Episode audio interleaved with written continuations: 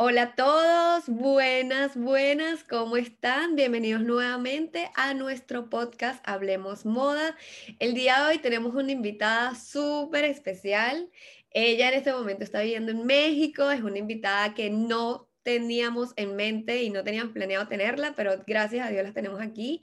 Ella se llama Andrea Bahamonde, ella es la fundadora del podcast Latinoamérica de Moda ha trabajado en Vogue México y adicional a eso es apasionada como nosotros a la moda, al marketing, a la comunicación, al tema todo educacional, así que bueno, está con nosotros, también fue, eh, si no me equivoco, marketing manager de la aplicación de Bumble y bueno, mira, toda esta experticia que tenemos la tenemos en ella en este momento. Bienvenida Andrea, ¿cómo estás?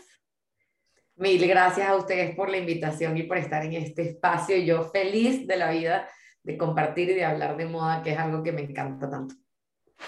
¡Ay, qué delicia! ¡Qué rico! Porque además somos hoy un super equipo latino. Entonces, mejor aún, porque tenemos toda la experticia para hablar de esas marcas latinoamericanas, de esas marcas que están de verdad marcando huella en el mundo y que de verdad nos están dejando muy bien paradas. ¿O no, Ale? Ale que está en Madrid, sí nos puede decir que justo, para los que no sabían, Hace poco estuvimos en el evento que hace Manly Week, que llevó unas, ale, 20... 30, 30. 30 estuvieron 30 marcas latinoamericanas representando todo este talento que tenemos para ofrecerle al mundo. Entonces, mejor dicho, aquí vamos a derrochar moda latinoamericana. Me encanta. Andre, mira, cuéntanos un poquito, porque, o sea, yo sé que es de una u otra forma México y Colombia sobre todo que nosotros trabajamos más con el mercado colombiano, está dentro de Latinoamérica como tal, pero son dos mercados completamente diferentes. Entonces tú creando marcas, sobre todo en este 2022, ¿qué has visto de diferente al momento de empezar a crear marcas, de esas personas que quieren sobre todo comenzar desde cero, que tú hayas dicho como que ha sido un paso más y que ha sido completamente diferente antes de todo lo que vivimos y también si has como que creado marcas que sean fuera de México y cómo también puedes ver esa diferencia.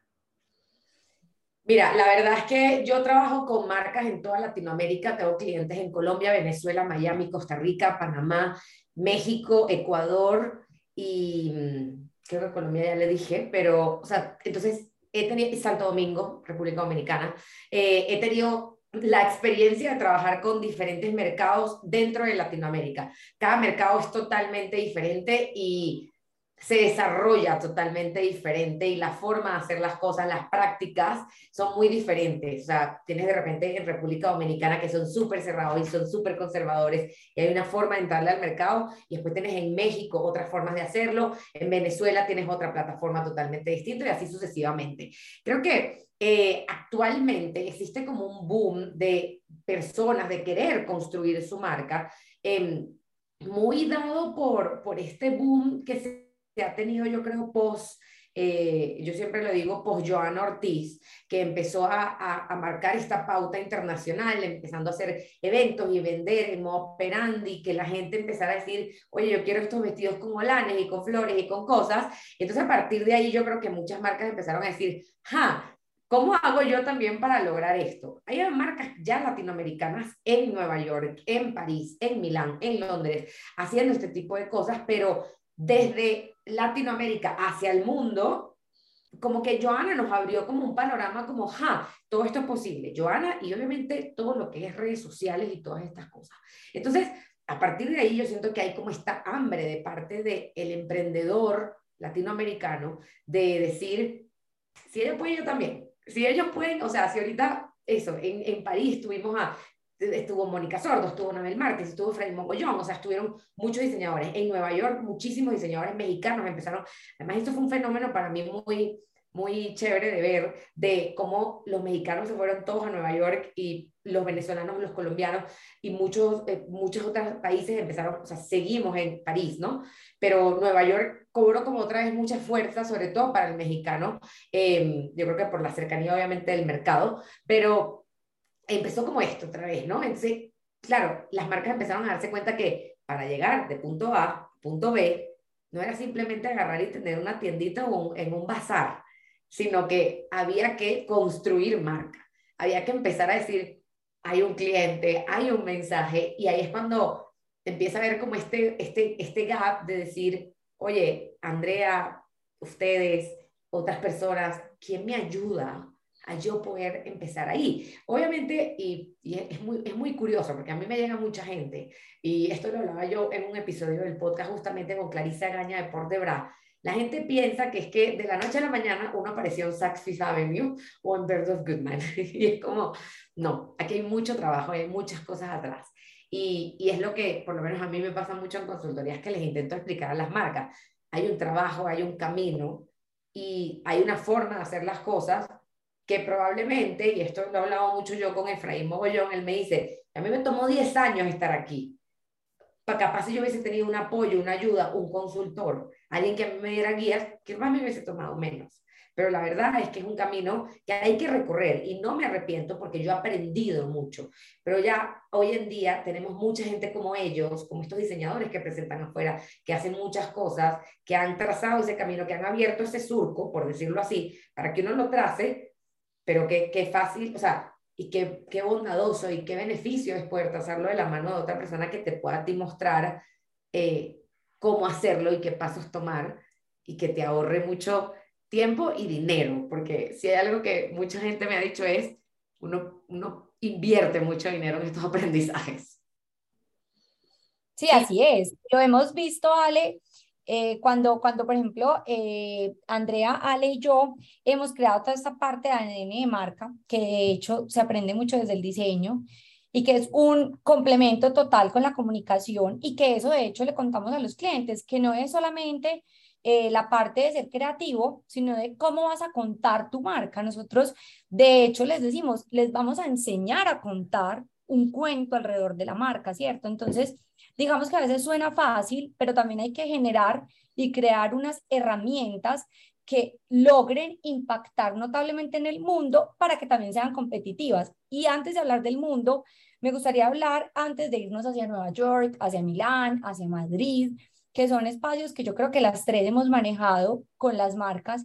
Me gustaría hablar de una ciudad muy importante para el contexto de la moda latinoamericana, que no es América Latina, pero que precisamente creo que es una colonia muy grande y es la ciudad de Miami, y cómo la Florida se ha vuelto ese espacio para las marcas. De hecho, tenemos el Latin American Fashion Summit, en el que podemos ver cómo hay todo una hay toda una gran exposición de las marcas y cómo es esa puerta para el mundo. Digamos que Madrid es una puerta muy grande para las marcas en Europa, que lo es, pero digamos que para ese, ese primer contacto con el mundo, casi siempre lo logramos a través de una ciudad como Miami. De hecho, tenemos una marca como es Agua Bendita, que de hecho le abrió también el mercado a las marcas latinoamericanas que crean vestidos de baño, ya que el swimwear es uno de los, de los rubros más grandes que han abierto fronteras, no solamente en Estados Unidos, sino también en países como Rusia, que uno no creería que los rusos van a comprar vestidos de baño, ¿cierto? O ropa interior. Entonces, digamos que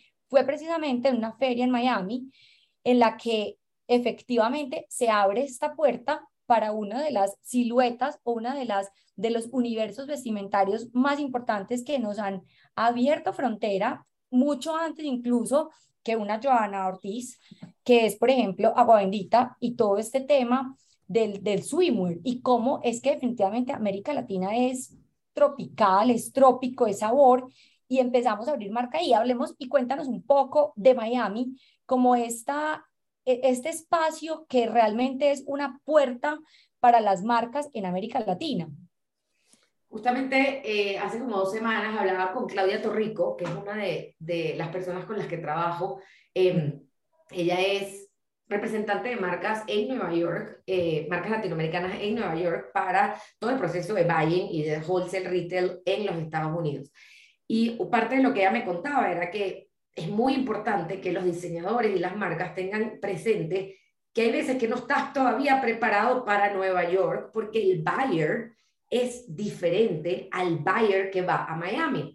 Y que Miami es una gran puerta para empezar a testear mercado, porque además en Nueva York te visita un buyer que justamente quizás está buscando además cantidades, unas cantidades muchísimo más grandes. Mientras que en Miami, el buyer que tú tienes es un buyer que está focalizado, que entiende el, el, el look and feel que va a obtener por todo este, este tema latino.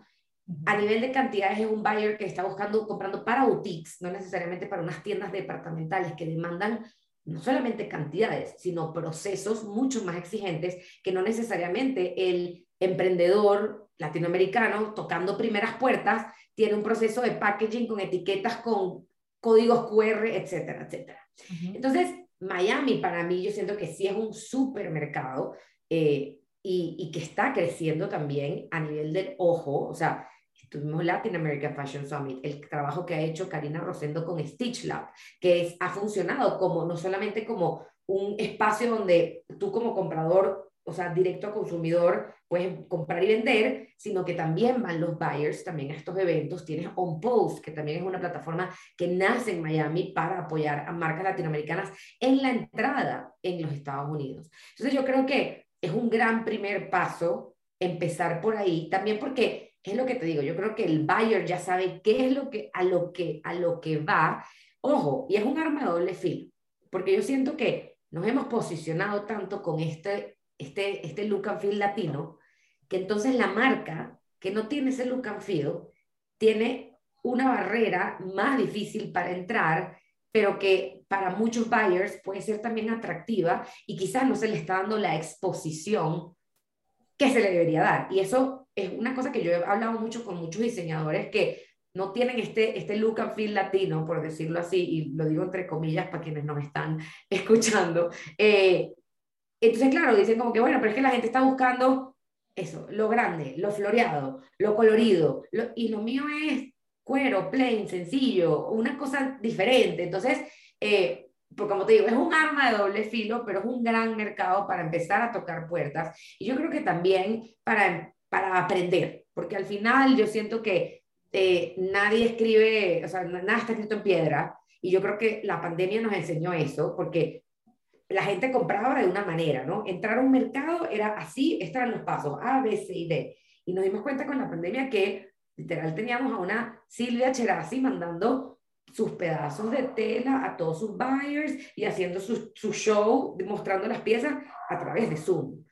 Y hoy en día muchos buyers todavía te aceptan que lo hagas así, porque obviamente el costo de traslado es, es tan grande para un buyer que obviamente si puedo optimizar mis costos y mis precios, lo voy a hacer. Entonces, nada está aquí en piedra, en pero sí, efectivamente yo creo que eh, Miami es un gran ejercicio para muchas personas para poder entrar a mercados internacionales. A mí esto me parece fabuloso porque, ¿qué pasa? Nosotras sentimos como consultoras que hay muchísimo vacío de información. Quizás todo lo que tú estás comentando lo saben marcas que ya están intentando entrar o que ya han dado ese paso a la internacionalización. Depende de cualquier país de donde provengan. Pero esas marcas em, que empiezan de cero Obviamente tienen tantos sueños que es sumamente válido y que sigan soñando porque esa es la idea. La idea es que todos tengamos espacio, todos, todas las marcas tienen de verdad público para ellas y lo más importante también es que sepan que tienen esas herramientas a la mano, que pueden acercarse y que pueden eh, utilizarlas a su favor, porque a la hora, la verdad, no terminan de conocer. Incluso hablamos de un agua bendita y hablamos de un Joana Ortiz. Y lo que pasa es que muchas de las marcas lo cometen el error de intentar ser ellos y no terminan siendo Compararse.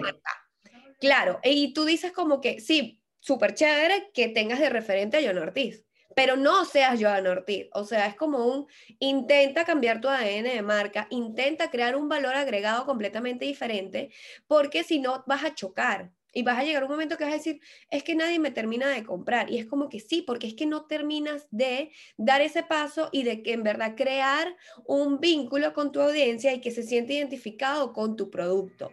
Que esto pasa muchísimo. Ojo, también hay muchísimas marcas que sabemos que no son de mm, de autor como tal, no, ellos no realizan su propia colección, sino ellos también son buyers y se quieren crear como marca, está bien, pero de igual forma creen un storytelling al respecto.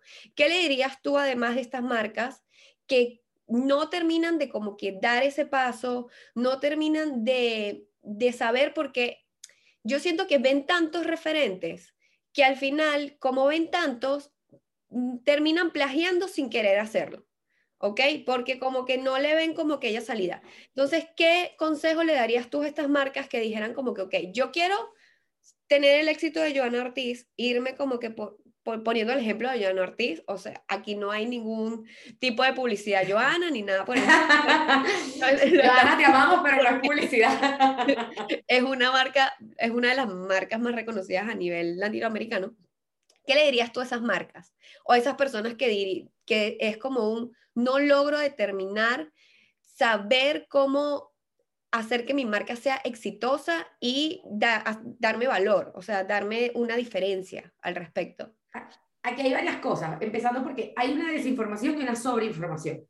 Porque entonces obviamente nos bombardeamos de cosas a través del Instagram y del TikTok y decimos, o, y de todo, o sea, desde, desde el street style que vemos en Colombia Moda o en Latin American Fashion Summit o en donde sea, hasta eh, la desinformación de dónde, por dónde empiezo, quién me ayuda, qué plataforma tengo que tocar la puerta para que me ayuden a mejorar mi ADN, mi storytelling, mi modelo de negocio, cómo vendo, todo eso. O sea, entonces tenemos una sola información y una desinformación. Y por el otro lado, algo que, que, que rescato mucho de lo que dices, y justamente Juan Carlos Obando lo decía en Latin American Fashion Summit, no, o sea, no hay una fórmula mágica. Esto yo siempre lo repito. No hay fórmula mágica. A mí que el cliente que me llegue diciéndome, mira, que dame la fórmula mágica para lo que tú hiciste con Pepita. No existe. Eso no existe.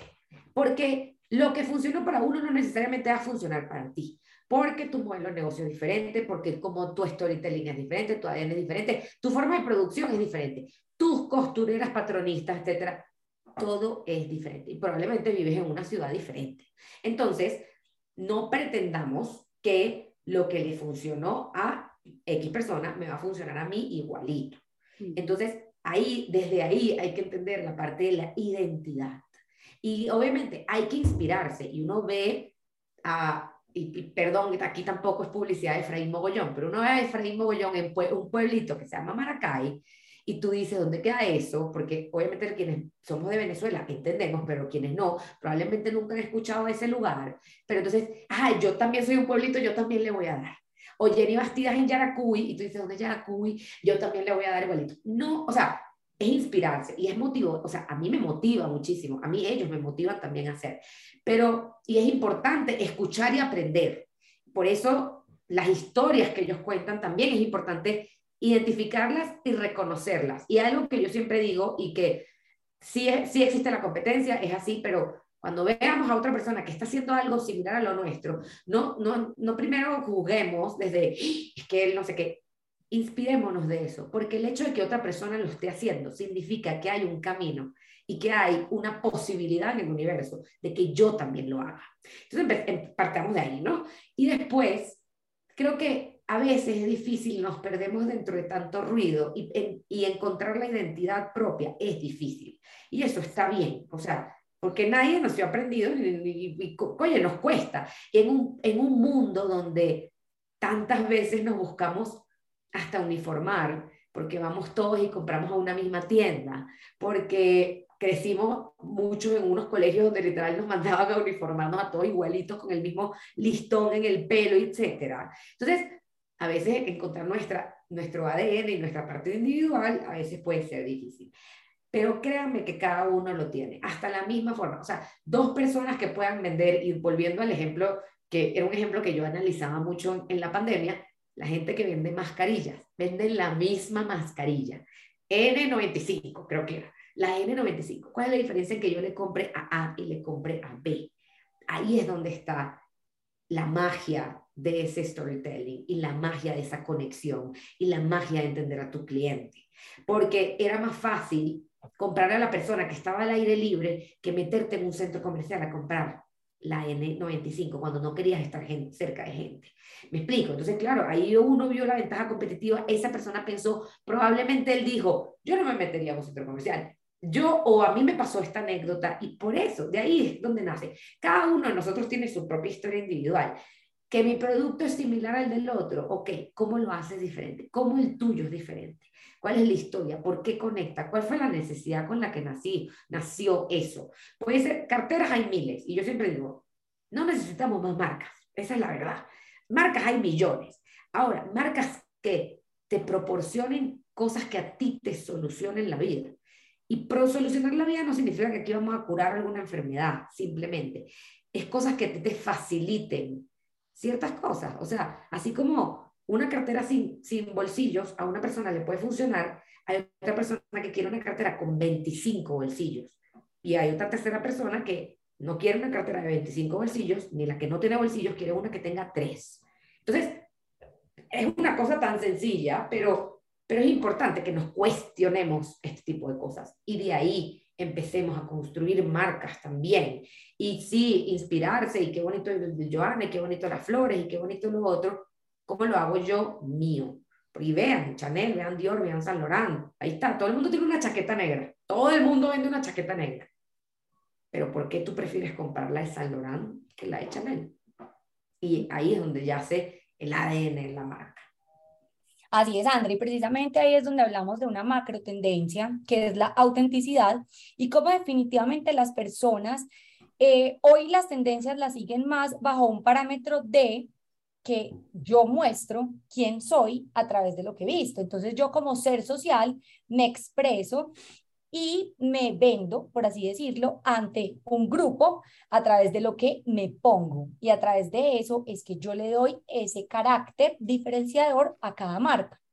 Entonces, hablando de este toque de autenticidad, me parecería muy chévere que nos contaras, que le contaras a toda nuestra audiencia eh, esas marcas que tú resaltas dentro del contexto latinoamericano que hoy, aparte de las que ya hemos hablado, que pues yo creo que las personas las tienen identificadas, esas marcas que hoy están marcando autenticidad, esas marcas que hoy cuentan y narran una historia diferente para que la gente empiece a tener como esos referentes. Mira, me, me encanta lo que dices, porque justamente lo hablaba con Amira Said, Network Editor de Vogue, y ella decía que hoy en día nos vestimos para las redes sociales. O sea, y es una realidad. O sea, nos vestimos para la foto, para la selfie, para la foto en el espejo, para la foto con las amigas, con la comida. O sea, ojo, y va a parecer, pero bueno, pero si yo no tagueo las marcas, yo no me he visto para. Nos vestimos para la foto, o sea, nos vestimos porque puede ser que ese día no te vio nadie, pero si tú lo subiste a redes sociales, tus 100 followers o tus 100 mil followers te vieron. Entonces, de hecho, hay hoy hay marcas, marcas virtuales, hay marcas que son intangibles que tú puedes comprarlas como si fuera exactamente un filtro y te la pones solamente para la foto de Instagram. Literal. Entonces, eh, es muy curioso porque a partir de ahí también vemos, y en estos días estaba leyendo un artículo que decía, si no existieran las redes sociales, te vestirías y tuvieras el mismo estilo que tienes. Porque muchas veces es esa necesidad de expresarte y de comunicar. Mira, cuando yo empecé a utilizar ropa de diseñador latinoamericano fue cuando yo me gradué en, recuerdo perfecto este momento, yo me gradué de la universidad y yo le dije a mi mamá que yo quería un vestido de una diseñadora, para aquel entonces, ahorita se joya, antes hacía vestidos, se llamaba Fabiana Kibler. Y yo le digo a mi mamá, yo quiero un vestido de Fabiana Kibler. Y mi mamá, pero ¿por qué vamos a tal tienda, a una tienda donde todo el mundo compraba? Y yo decía, porque es que yo no me quiero vestir igual que todo el mundo y porque yo no quiero que haya otra persona que tenga el mismo vestido que tengo yo. Había una necesidad. A partir de ahí fue que yo empecé y dije, ah, cuando yo me he visto de diseñadores que nadie conoce ahorita, son diseñadores latinoamericanos, la gente me empieza a preguntar, yo empiezo a conversar y a mí me encanta. Yo, esas mi esencia es utilizar moda latinoamericana, pero espérate que alguien me pregunte para que tú veas que te vas a quedar una hora sentado conmigo mientras yo te voy contando todo lo que hay atrás. Pero es un poco eso, pero porque es parte de mí, es parte de mi ADN, es parte de mi identidad y es parte de lo que a mí me gusta. Puede ver que hay gente que lo use para otras, otras razones y otros motivos. Pero, y ahí es donde está la parte importante de lo que me preguntaba justamente, que es el tema de el storytelling y cuáles son las historias que hay detrás de estas marcas. Eh, o sea, un, por lo menos una, una Jenny Bastidas. Y esa, o sea, yo te puedo decir ahorita, yo no sé si hay otra marca como, esa, como Jenny Bastidas, pero ¿qué es lo que pasa con Jenny Bastidas? Jenny Bastidas se ha dado la tarea de investigar y de entrarle a la cultura venezolana, a las tradiciones venezolanas y convertirlas en textiles para su ropa, donde la gente que trabaja con ella trabaja literal con las manos haciendo cada una de las piezas. O sea, hay el nivel de, de trabajo que hay en cada una de las prendas de Jenny y tú lo puedes ver y ella se encarga en cada uno de los posts de sus redes sociales de contarte esa historia. Más allá de eso, entra toda la historia del apoyo que ella da a madres de familia, a mujeres, creando una escuela donde está su taller, de forma tal de que los niños están aprendiendo mientras la mamá está trabajando y pueden comer con sus niños. Ahí, por lo menos, y, y, y regresando un poco al tema del ADN, Jenny no nada más vio una necesidad en el tema consumidor, vio una necesidad en tema industria, de cómo estas madres de familia tenían que pasar horas fuera de su casa trabajando para poder llevar el pan a su casa y pasaban horas sin poder tener contacto con sus hijos y crecer con ellos. ¿Qué hizo ella? Hizo esto. cuando tú escuchas esa historia, dime que tú no te quieres poner una pieza que ella te vaya a vender. Obviamente. porque conectas, ojo, y puede haber que hay gente que no conecte con esto. Puede ser que hay gente que tú me estés escuchando y te digas, qué chévere Jenny, pero mm, ojo, o puede ser que no conectes con la estética de la marca físicamente. No, es que es muy colorida, o no me gustan las cosas tejidas, qué sé yo. Pero a lo que voy es que ahí es donde está, y pueden haber mil personas que ayuden a madres de familia, pueden haber mil personas, pero de verdad, yo los invito a ver y a que vean cómo, este, cómo hay este storytelling, cómo hay ese nivel de conexión y cómo se cuenta esa historia, para que entiendan mucho de, ah, aquí es lo que hay detrás y cómo ella cuenta la historia de cada, una, cada uno de los elementos de su marca, porque además e, eso también es importante. Los elementos de la marca no nada más es el producto, hay muchos elementos de la marca. En este caso hay, hay dos elementos que puedo resaltar y, y, Jenny cualquier cosa nos corregirá, pero es el tema, sí, el producto de, de, de sobre todo de la materia prima, de dónde proviene la materia prima y cómo se realiza la materia prima, la parte del diseño y también está esa parte del apoyo que hay a la comunidad de Yacuy y de cómo crecemos industria y de cómo esto está siendo un pot, o sea, un motor para la economía, no, no, no para la moda nada más, para la economía de una comunidad. El tema aquí es que es una historia que te guste o no, la marca te llega. Entonces, al llegarte a ti como persona, de una u otra forma en algún tema de conversación va a salir. O si tú llegas a conocer a alguien que sabes que tiene similitud o se asemeja a esa historia o que tú sepas que le va a gustar, tú se lo vas a contar. Entonces aquí ya empieza todo el manejo de comunicación, todo el manejo de coherencia, que a la gente le quede la historia en la mente y de esa forma también se empieza a divulgar la marca y se empieza a dar a conocer, que es la mejor manera que sabemos que siempre es el boca a boca o que alguien te diga o que tu amigo. Entonces es una historia que aunque tú no seas el público objetivo, lo vas a tener en la mente y en algún momento la vas a sacar la información y lo vas a poder em, divulgar.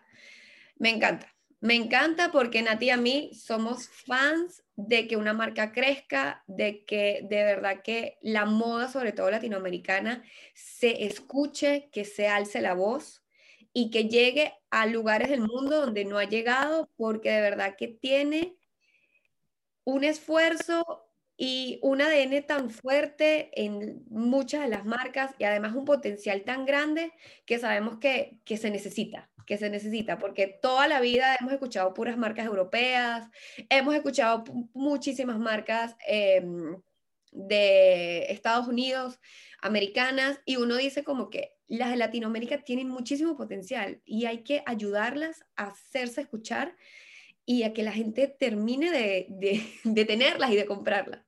Y de verdad que nos fascina. Andrea, mil gracias por este espacio. Sé que nos pudiéramos quedar horas nosotras tres aquí hablando de millones de cosas. De verdad que un placer conocerte, un placer tenerte aquí, que sigan los éxitos, que sigan esas marcas triunfando, que sigas dejando el nombre Latinoamérica en alto. Y bueno, no sé si Nati quiere decir algo más. No, gracias a todos los que llegaron hasta esta parte de este capítulo y como siempre, nosotros creemos muchísimo en el potencial de las marcas en Latinoamérica. Eh, André, gracias por compartirnos toda tu experiencia y todos estos referentes tan chéveres que yo sé que la gente debe estar por ahí ya googleando. Entonces, qué rico, qué rico haberte tenido aquí en este espacio y hasta que nos volvamos a encontrar. Muchísimas gracias a ambas. Gracias a todos.